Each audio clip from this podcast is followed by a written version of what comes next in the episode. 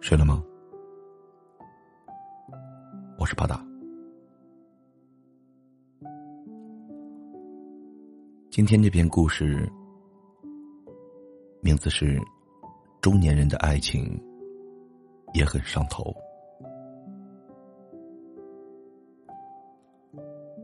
瑶瑶认识宋安的时候，日子正过得狼狈，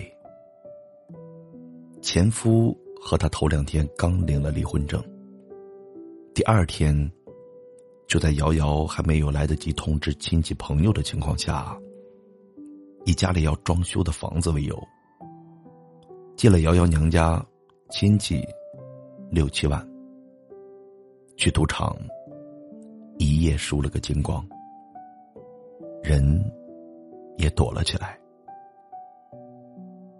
这事儿还没完。五岁的女儿就突发过敏性紫癜，累及了肾脏。瑶瑶抱着她在医院输液治疗，要债的电话都在不停的打进来。公婆早就因为瑶瑶不肯生二胎，连带着对她女儿也恨之入骨。娘家的父母跟着弟弟在广州打工。没有钱，也没人帮，满心的焦灼，咬牙切齿的恨意，像一条条的蛇，在暗夜里将他勒得喘不过气来。就是在这个档口，他认识了宋安。有一回，瑶瑶绷不住在楼梯间哭，正好遇见了宋安。苏安是医生，穿着白大褂，让人看了就心安。苏安下了班，医院的电梯太堵了，楼层也不算高，所以他一直都是走楼梯。没想到遇到瑶瑶在这儿哭，作为医生，他安慰了他几句。苏安说。一辈子这么长，都会遇到点事情的，你别着急，只要天不塌下来，总会有办法。人与人之间的磁场真的很奇怪，说过几句话，安慰了，这个人就和其他人变得不同起来。第二天，瑶瑶到体检科去报告。又碰到了宋安，他在检验科工作，在认出了瑶瑶以后，他详细的帮他看了报告上的各种指标。其实，那些指标瑶瑶也看得懂，但是宋安说话时的耐心，让他无比的心安。他站在门口，细细的给瑶瑶交代一些注意事项。夏天的风，经由走廊的窗吹过来。瑶瑶的心，像飘在了风里，被阳光熨贴着，温暖、舒展。就这样认识了。那段时间里，瑶瑶经常在楼梯间碰到宋安，见得多了，话也就多了起来。瑶瑶并不是一个爱倾诉的人，可对上宋安踏实平和的眼神，他的话如潮水一般涌来。说到痛处，他落泪，宋安就轻轻的给他递过纸巾来。再熟悉一点，宋安也说了自己的事情。男人心房的大门是钢铁做的。他大概是第一次袒露心扉，一字一句说的艰难、缓慢。瑶瑶这才知道，宋安比他大一岁。他的妻子原来是血液科的护士，车祸去世已经五年了。宋安说的平静，但瑶瑶的心像被针。猛地戳了一下，有些疼。能交换心事的人，自然是投缘的。宋安知道，瑶瑶一个人带着孩子看病不容易，有空了总会帮她的忙。瑶瑶回家取东西，他会顺路送她；上班不忙了，也会拐到血液科来看看。他是个很有分寸的男人，虽说是医生，但每次进病房前都要先敲门。大家说了请进，他才进来。有一次，输液时间很长，瑶瑶错过了饭点没吃饭。正好宋安过来，他站了一下就走了。瑶瑶以为他去忙工作，也没在意。没想到他很快又回来了，手里提着医院食堂的包子，说正好有剩下的，让瑶瑶随便垫两口。包子他应该是在微波炉里微波炉里热过，是刚好合适的温度。那温度，从手心一直蔓延到了瑶瑶的心里。半个月以后，瑶瑶的女儿出院，宋安去送她。没想到前夫居然守在医院门口不远处。他当着所有人的面，说瑶瑶婚内出轨，他要重新上诉，分割财产。瑶瑶离婚时，因为前夫婚后没有多久就又嫖又赌，吃过对方，所以财产分割是倾向于他的。他要了房子，而前夫拿走了家里的十万块的存款。瑶瑶气得浑身颤抖，前夫怕周围的人不信。拿出了一大叠不堪入目的照片，而主角，居然真的是瑶瑶和宋安。看热闹的人很快围了一大圈。宋安反应迅速，他把瑶瑶和女儿护在了身后，然后报了警。前夫叫嚣，说要不给他分一半的房子，要么。就拿二十万给他，不然他就要把照片贴出来。瑶瑶没忍住，冲出去打了前夫一耳光，前夫的拳头立马就挥了过来。瑶瑶躲闪不及，宋安眼疾手快替他挡了下来，拳头不偏不倚，正好砸在了他的眼睛上。宋安痛得捂了眼，而瑶瑶急哭了。他让他赶紧去医院看看。宋安怕他一个人带着孩子应付不来，死活不肯走。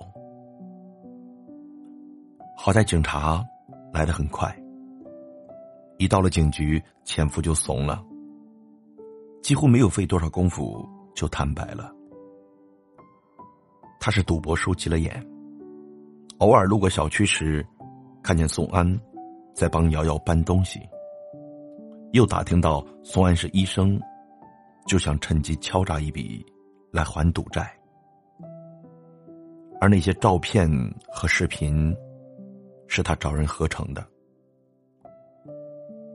真相大白，从警局里出来，宋安的眼睛已经是乌青一片了。瑶瑶。让朋友帮忙带走了女儿，然后执意陪着她回医院上药。看着宋安疼得呲牙咧嘴，瑶瑶心疼又后悔。如果他不冲动，就不会连累到宋安了。上完药，宋安送瑶瑶去坐公交车，已经是黄昏了。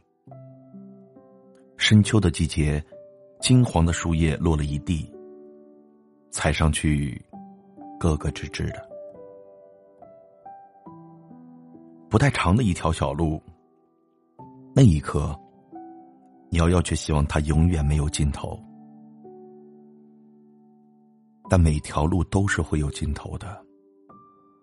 他们走了一段，宋安突然站定，扭头。他似乎鼓足了勇气。他说：“瑶瑶，其实你能明白我吧？”瑶瑶当然明白宋安要说什么，但毕竟过了为了爱不顾一切的年纪，他对宋安虽然也很心动，也渴望能有个知冷知热的人陪他度过生活的难关。可他也更明白，这段感情来的不太是时候啊。他怕现在接受了宋安，那么前夫所造的那些谣言，就会变成日后别人揣测他们的工具。更何况，宋安是医生，他怕影响他的前途。虽说身正不怕影子斜。但是那样，对宋安来说太不公平了。何况他和前夫的纠缠还没有完全结束，未来还要面对什么，他也不知道。所以，他不等宋安的话说完，就拒绝了他。宋安很受伤，他说他等待这么多年没有再婚。就是想找一个能舒舒服服相处的人。他和瑶瑶相处时间不长，可每次在一起说话，他都是发自内心的舒坦和快乐。他追问瑶瑶理由，瑶瑶怕他有负担，只说了暂时还没有精力考虑感情的事。没想到。宋安的心性如少年一般的执拗，他在夕阳耀眼的光里，扬起了嘴角说：“那没关系，只要你不是看不上我，我都可以的。”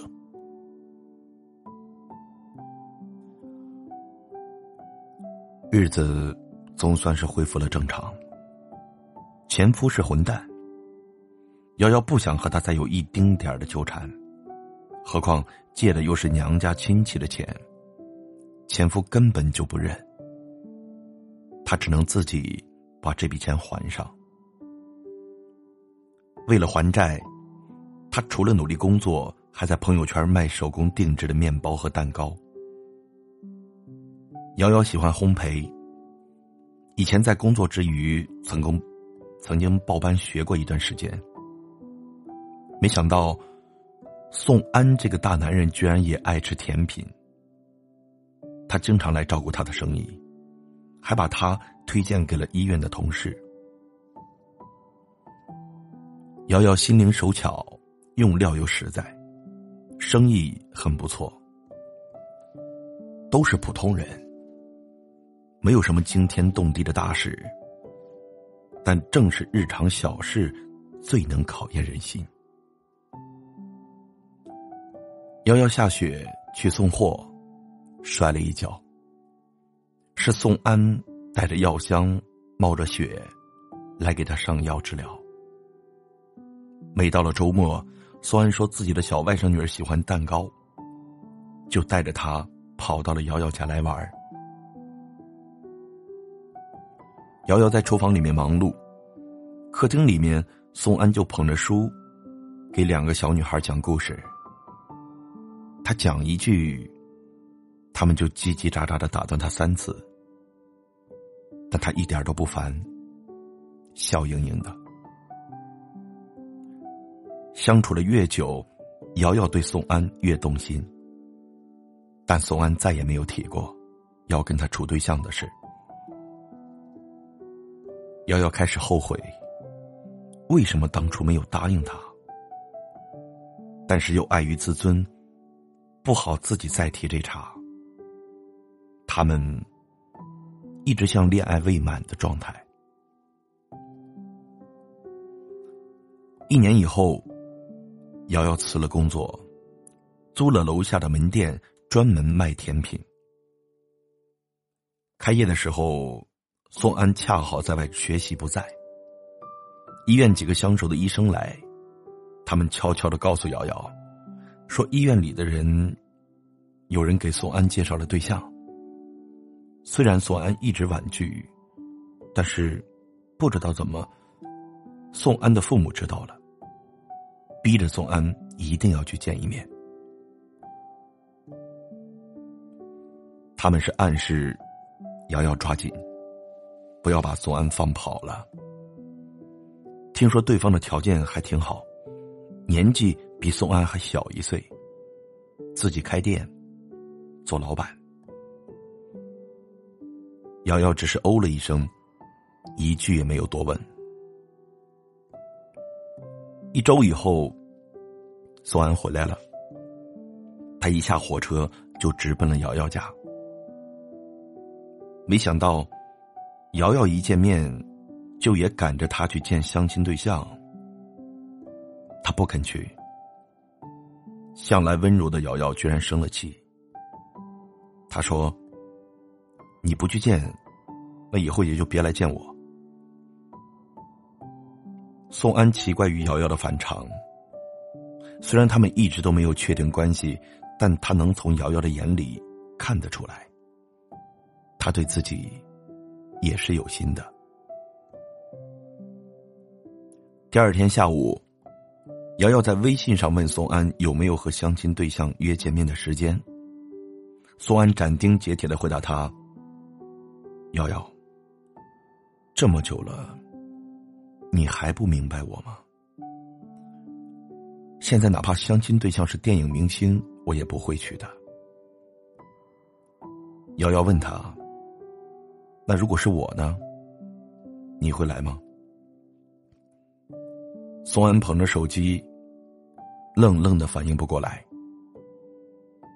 瑶瑶继续说：“傻瓜，你那个相亲对象就是我，是我托了人要和你相亲的。”他说的时候，脸都红了，可惜宋安看不到。宋安半天才回过神，他问：“为啥呀？”瑶瑶调皮的说：“这还用说吗？因为我看上你了呗。现在你愿意来了吗？我已经在你们医院的门口咖啡店等了你两个小时了。”宋安嘴角的笑意溢出来，狂喜让他瞬间变成了调皮的孩子。他说：“必须得去啊，天塌地陷我也要去。”在咖啡馆里，瑶瑶和宋安表了白。他说：“之前是因为有债务在身，虽然他早就喜欢了他，但却不敢，也不能。现在他还清了债，还开了自己的店。”他终于有能力选择自己想过的生活了，而宋安是被他安排进来的人，所以他决定向他表白。虽然这两年，瑶瑶变得利落、大胆了，但他从来也没有这么主动过，还是有点不好意思。于是，就想和朋友。一起想出了一个相亲这么一招。他知道宋安喜欢他，但没有想到，他喜欢了这么久，还这么执着，连敷衍的去和别人见个面都不愿意。没办法，他只好亲自上场，来揭开谜底了。这几年里，他为他付出了那么多。他值得他把心底的喜悦说出来。宋安只是傻笑着点头，说不出一句话。中年人的爱情虽然来的谨慎又缓慢，但一样像烈酒，让人上头。宋安像个毛头小子一样，把瑶瑶的微信置了顶。吃到好吃的，告诉他；碰到花丛里睡觉的猫，拍给他；甚至天上飘过几朵好看的云彩，他也想分享给他。婚礼定在了冬天，正好赶上了下雪。接亲的车发生了事故。宋安的父母是很迷信的，他们觉得这不是好的兆头。婚礼后的第二天，就背着宋安找了高人指点。高人说：“因为瑶瑶三十六岁，是逢九年不利，要做点法事才能免除灾祸。”做法事，这需要瑶瑶配合。宋安的父母就郑重其事的和他们商量，说除了披红挂绿，还得让瑶瑶喝下一杯香灰调制的水。瑶瑶不信这些，虽然说心里很不情愿，但是为了宋安，她愿意妥协。没想到，还没等到他开口。宋安就直接拒绝了。宋安说：“那就是雪天路滑的事，和瑶瑶没有关系，还给她喝香灰水，那万一喝出事来怎么办？”公婆不依不挠，说绝对不会有事情。但宋安的态度更坚决，他说：“反正是危险的事，我就不让他去，一丁点儿都不行。”而且我相信，只要我和瑶瑶在一起，不管遇到什么事，不需要搞这些，我们也能够逢凶化吉。就是因为他的这句话啊，瑶瑶泪奔了。宋恩又赶紧一脸委屈的逗他：“媳妇儿，我都这样了，你不是应该笑吗？哭啥呀？”瑶瑶又被他的话逗笑了。他虽然想起第一次见他时，他没有这么开朗，但这两年，宋安好像变了很多，嘴贫了，人也阳光了。瑶瑶问宋安：“为什么他会变？”宋安把他搂进了怀里，紧紧的。他说。因为我的身边有你啊，和你在一起，我就觉得很开心。你不知道，我第一次见你的时候，明明委屈的嘴角都抖了，还咬着牙不肯哭。我当时就想，这姑娘可真特别。所以，哪怕你不和我表白，我也会追着你，我表白。婚后，宋安对瑶瑶的女儿视如己出。第二年，瑶瑶又生下了二女儿。宋安开心极了，两个女儿见了他，比瑶瑶还亲。他经常以奶爸骄傲且自居。他还对着视频学会了扎辫子，每次出去逛街。幼儿园的家长群里，还有爸爸讨教扎辫子的技巧。瑶瑶女儿的家长会，小女儿的亲子会，她比瑶瑶还积极。瑶瑶四十岁生日的时候，一家四口出去吃饭。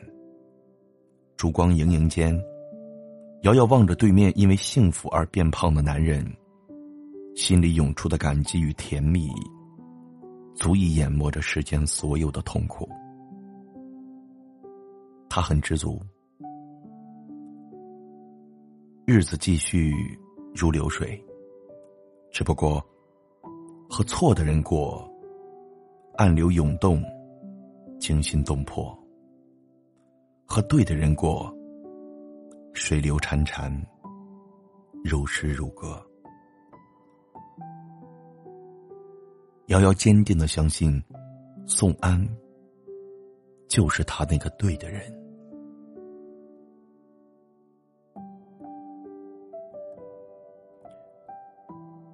故事讲完。